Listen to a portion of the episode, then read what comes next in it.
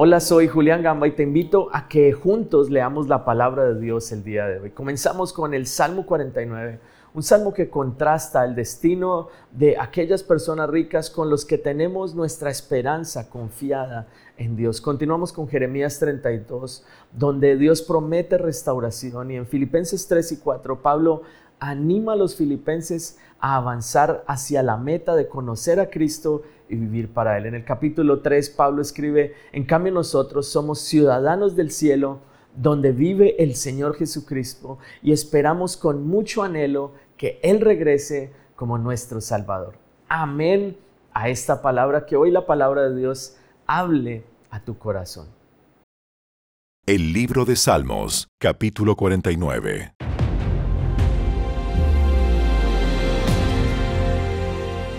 Escuchen esto todos los pueblos. Presten atención, habitantes de todo el mundo, los de las altas esferas y la gente común, ricos y pobres, oigan, pues mis palabras son sabias y mis pensamientos están llenos de buena percepción. Escucho con atención muchos proverbios y resuelvo enigmas con la inspiración del sonido de un arpa. ¿Por qué tendría que temer cuando vienen dificultades? Cuando los enemigos me rodean? Ellos se fían de sus posesiones y se jactan de sus grandes riquezas. Sin embargo, no pueden redimirse de la muerte pagándole un rescate a Dios. La redención no se consigue tan fácilmente, pues nadie podrá jamás pagar lo suficiente como para vivir para siempre y nunca ver la tumba. Los sabios finalmente tendrán que morir, al igual que los necios y los insensatos y dejarán toda su riqueza atrás. La tumba es su hogar eterno, donde permanecerán para siempre. Podrán ponerle su propio nombre a sus propiedades, pero su fama no durará. Morirán al igual que los animales. Ese es el destino de los necios aunque sean recordados como si hubieran sido sabios, como ovejas, son llevados a la tumba, donde la muerte será su pastor. Por la mañana, los justos gobernarán sobre ellos. Sus cuerpos se pudrirán en la tumba, lejos de sus grandiosas propiedades. Pero en mi caso, Dios redimirá mi vida. Me arrebatará del poder de la tumba. Así que no te desanimes cuando los malvados se enriquezcan y en sus casas haya cada vez más esplendor.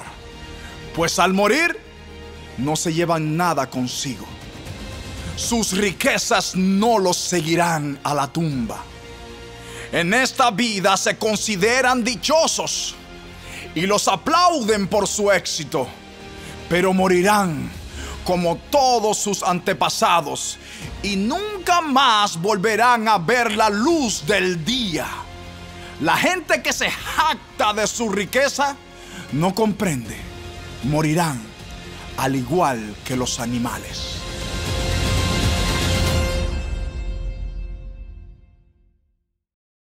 El libro de Jeremías, capítulo 32.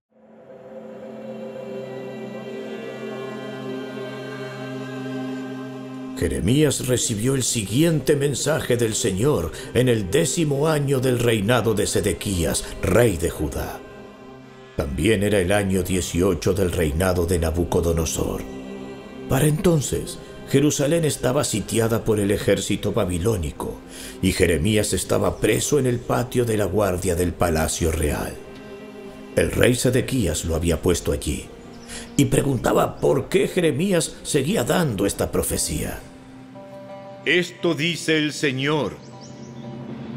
Estoy a punto de entregar esta ciudad al rey de Babilonia y él la tomará. El rey Sedequías será capturado por los babilonios y llevado a encontrarse cara a cara con el rey de Babilonia. Él llevará a Sedequías a Babilonia y allí me ocuparé de él, dice el Señor. Si ustedes pelean contra los babilonios, no vencerán. En ese tiempo, el Señor me envió un mensaje. Me dijo, tu primo Anameel, hijo de Salum, vendrá y te dirá, compra mi terreno en Anatot. Por ley, tienes derecho a comprarlo antes de que lo ofrezca a algún otro. Entonces, así como el Señor dijo que haría, mi primo Anameel vino y me visitó en la cárcel. Me dijo, Por favor, compra mi terreno en Anatot en la tierra de Benjamín. Por ley tienes el derecho de comprarlo antes de que lo ofrezca a algún otro, así que cómpralo para ti. Entonces supe que el mensaje que había oído era del Señor. Así que compré el terreno en Anatot, pagándole a Anameel 17 piezas de plata. Firmé y sellé la escritura de compra delante de testigos, pesé la plata y le pagué. Entonces tomé la escritura sellada y una copia de la escritura no sellada con los términos y condiciones de la compra, y se las di a Baruch, hijo de Nerías y nieto de Maaseías.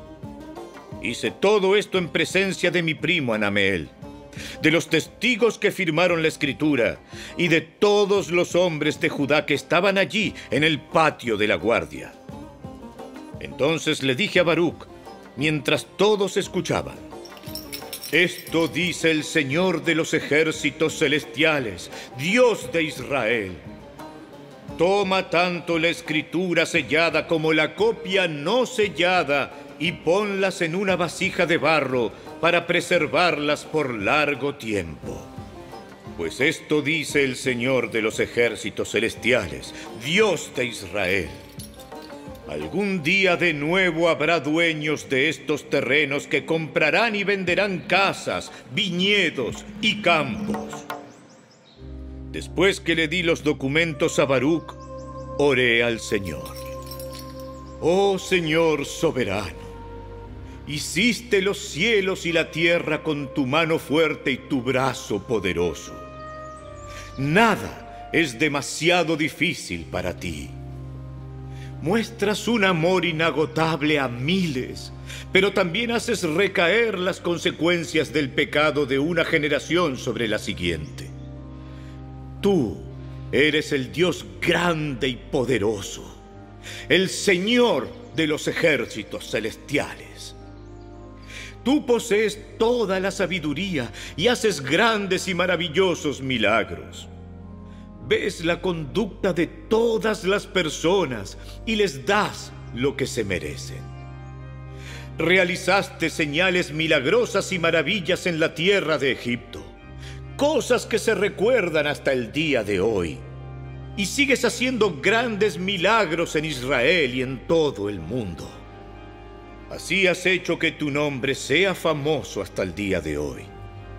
Tú sacaste a Israel de Egipto con señales poderosas y maravillas, con mano fuerte y brazo poderoso y con un terror aplastante. Le diste al pueblo de Israel esta tierra que habías prometido hace mucho tiempo a sus antepasados, tierra donde fluyen la leche y la miel. Nuestros antepasados vinieron, la conquistaron y vivieron en ella pero rehusaron obedecerte o seguir tu palabra. No hicieron nada de lo que les ordenaste. Por eso enviaste este terrible desastre sobre ellos. Miren cómo han construido rampas de asalto contra las murallas de la ciudad. Por medio de guerra, hambre y enfermedad, la ciudad será entregada a los babilonios que la conquistarán. Todo ha sucedido tal como lo dijiste. Y aún así, oh Señor soberano, me has ordenado comprar el terreno Hasta pagué mucho dinero en presencia de estos testigos, aunque la ciudad pronto será entregada a los babilonios. Después Jeremías recibió el siguiente mensaje del Señor. Yo soy el Señor, Dios de todos los pueblos del mundo. ¿Hay algo demasiado difícil para mí? Por lo tanto, esto dice el Señor. Entregaré esta ciudad a los babilonios y a Nabucodonosor, rey de Babilonia, y él la conquistará. Los babilonios que están fuera de las murallas entrarán y prenderán fuego a la ciudad. Quemarán por completo todas estas casas, donde el pueblo provocó mi enojo al quemar incienso a Baal en las azoteas y al derramar ofrendas líquidas a otros dioses. Desde su comienzo, Israel y Judá solo han hecho lo malo. Me han enfurecido con todas sus malas acciones, dice el Señor. Desde el día que se construyó esta ciudad hasta ahora, no han hecho más que enojarme, así que estoy decidido a deshacerme de ella. Los pecados de Israel y de Judá, los pecados de la gente de Jerusalén, de los reyes, de los funcionarios, de los sacerdotes y de los profetas, han provocado mi enojo. Mi pueblo me ha dado la espalda y no quiere regresar. A pesar de que les he enseñado con diligencia, no aceptaron la instrucción ni obedecieron. Levantaron sus ídolos abominables justo en mi propio templo, y así lo profanaron. Edificaron santuarios paganos a Baal en el valle de Beninom, y allí sacrifican a sus hijos e hijas a Moloch. Jamás ordené un acto tan horrendo. Ni siquiera me pasó por la mente ordenar semejante cosa. Qué maldad tan increíble la que hizo que Judá pecara tanto. Ahora quiero decir algo más acerca de esta ciudad. Ustedes han estado diciendo, la ciudad caerá ante el rey de Babilonia por guerra, hambre y enfermedad. Pero esto dice el Señor Dios de Israel. Ciertamente traeré de regreso a mi pueblo de todos los países a donde lo esparcí en mi furor. Lo traeré de regreso a esta misma ciudad para que viva en paz y seguridad. Ellos serán mi pueblo y yo seré su Dios. Les daré un solo corazón y un solo propósito adorarme para siempre, para su propio bien y el bien de todos sus descendientes. Y haré un pacto eterno con ellos. Nunca dejaré de hacerles bien. Pondré en el corazón de ellos el deseo de adorarme y nunca me dejarán. Me gozaré en hacerles bien y con fidelidad y de todo corazón los volveré a plantar en esta tierra. Esto dice el Señor Así como traje todas estas calamidades sobre ellos, así haré todo el bien que les he prometido. Se volverán a comprar y a vender terrenos en esta tierra de la que ahora ustedes dicen ha sido arrasada por los babilonios. Es una tierra desolada, de donde la gente y los animales han desaparecido.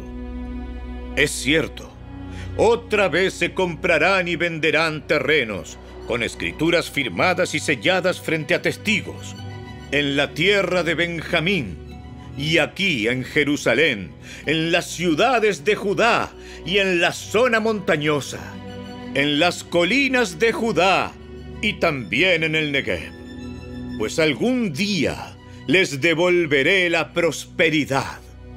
Yo, el Señor, he hablado.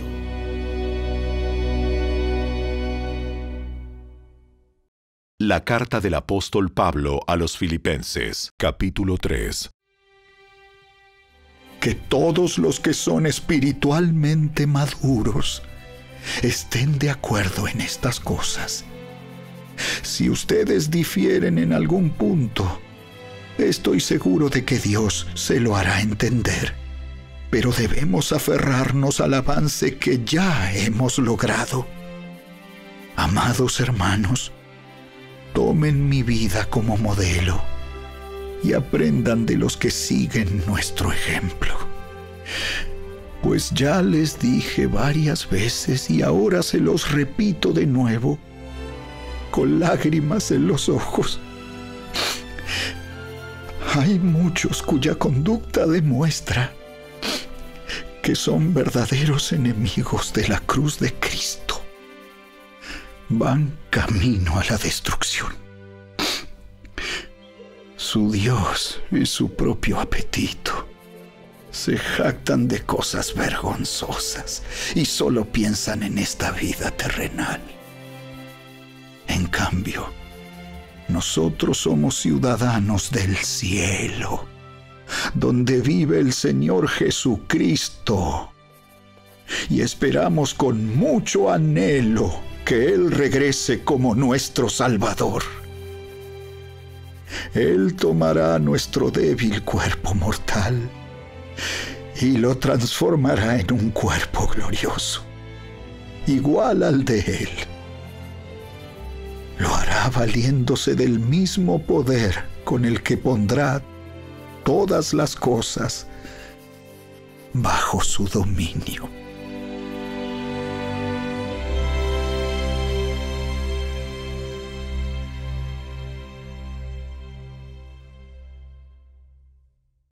La carta del apóstol Pablo a los Filipenses, capítulo 4. Por lo tanto, mis amados hermanos, manténganse fieles al Señor. Los amo y anhelo verlos, mis queridos amigos, porque ustedes son mi alegría y la corona que recibo por mi trabajo. Ahora les ruego a Evodia y a Sintique, dado que pertenecen al Señor, que arreglen su desacuerdo. Y te pido a ti, mi fiel colaborador, que ayudes a esas dos mujeres, porque trabajaron mucho a mi lado para dar a conocer a otros la buena noticia. Trabajaron junto con Clemente y mis demás colaboradores, cuyos nombres están escritos en el libro de la vida estén siempre llenos de alegría en el Señor. Lo repito, alégrense. Que todo el mundo vea que son considerados en todo lo que hacen. Recuerden que el Señor vuelve pronto. No se preocupen por nada. En cambio, oren por todo. Díganle a Dios lo que necesitan y denle gracias por todo lo que Él ha hecho. Así experimentarán la paz de Dios que supera todo lo que podemos entender. La paz de Dios cuidará su corazón y su mente mientras vivan en Cristo Jesús. Y ahora, amados hermanos, una cosa más para terminar. Concéntrense en todo lo que es verdadero, todo lo honorable, todo lo justo, todo lo puro, todo lo bello y todo lo admirable. Piensen en cosas excelentes y dignas de alabanza. No dejen de poner en práctica todo lo que aprendieron y recibieron de mí, todo lo que oyeron de mis labios y vieron que hice. Entonces el Dios de paz estará con ustedes.